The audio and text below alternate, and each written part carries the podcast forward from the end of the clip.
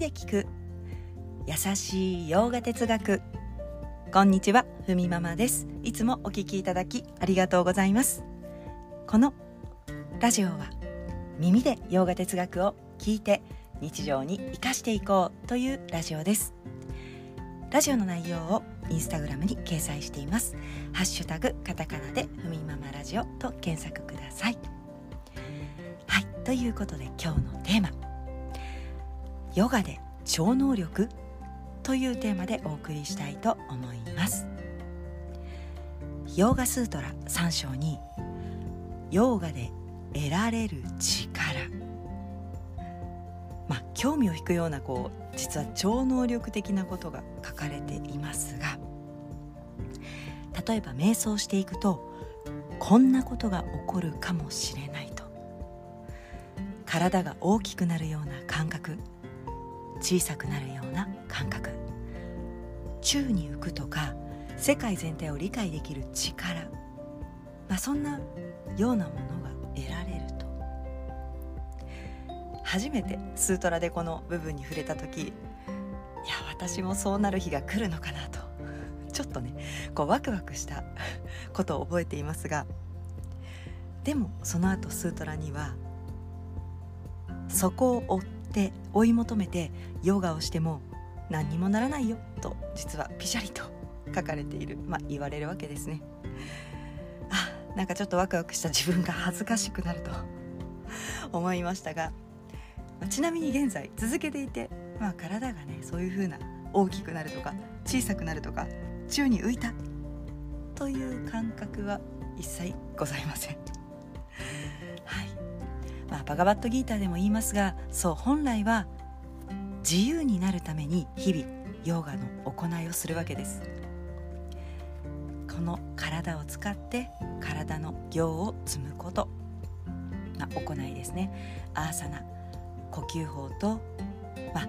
コンディションを変えるこう生理的な条件を私たちは変えていく。そして瞑想することによって心の行も積んでいく。そんな風に実生活の中で山に山に気づきを向けながらやっていくとすると大きな目的は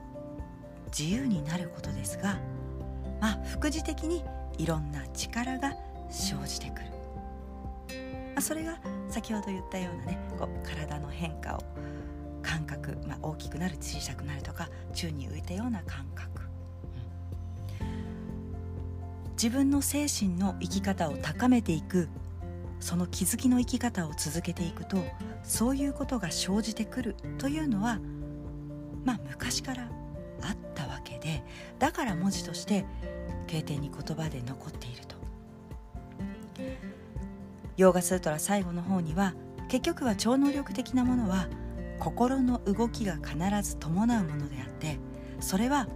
本当のヨーガの目的にはつながらないと言っています。まあ、どういうことかというと簡単に言うとそこを追い求めても自由にはなれないんだと、まあ、もっと強い超能力が欲しいとか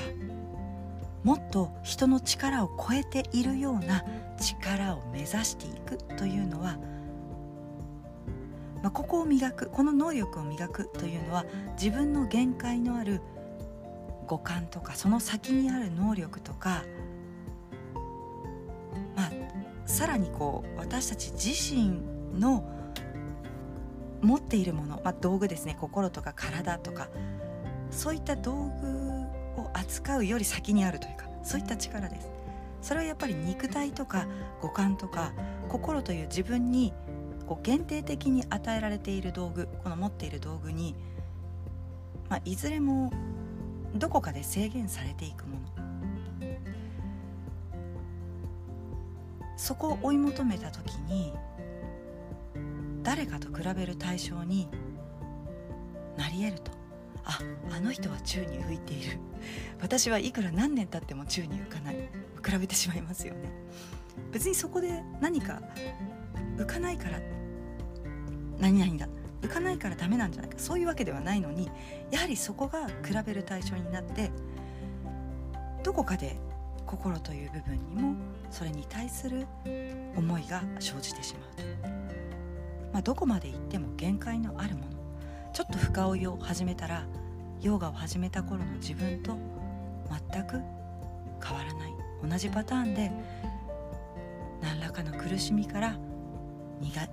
逃れられないですよと。気がつけばヨガの修行の方向性を間違っている方向に行ってしまうその可能性があるよと、まあ、ヨガをする前は物とか権力で自分は良くなれると思っていたけど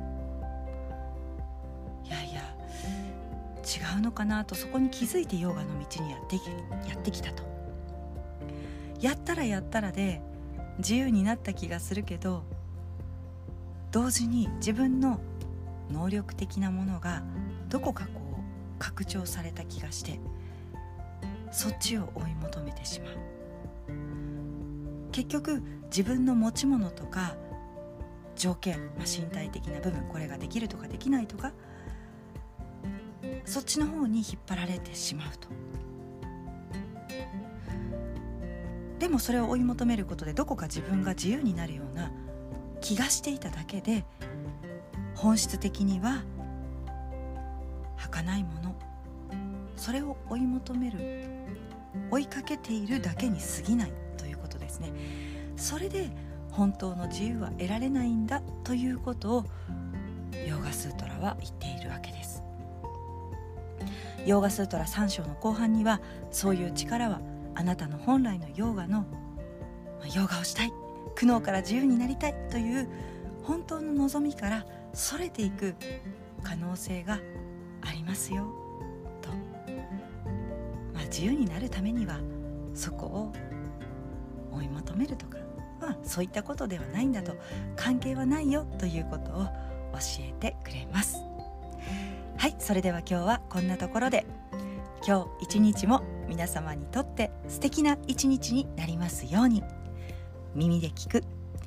優しい洋画哲学ふみママラジオご清聴ありがとうございました。ナマステ。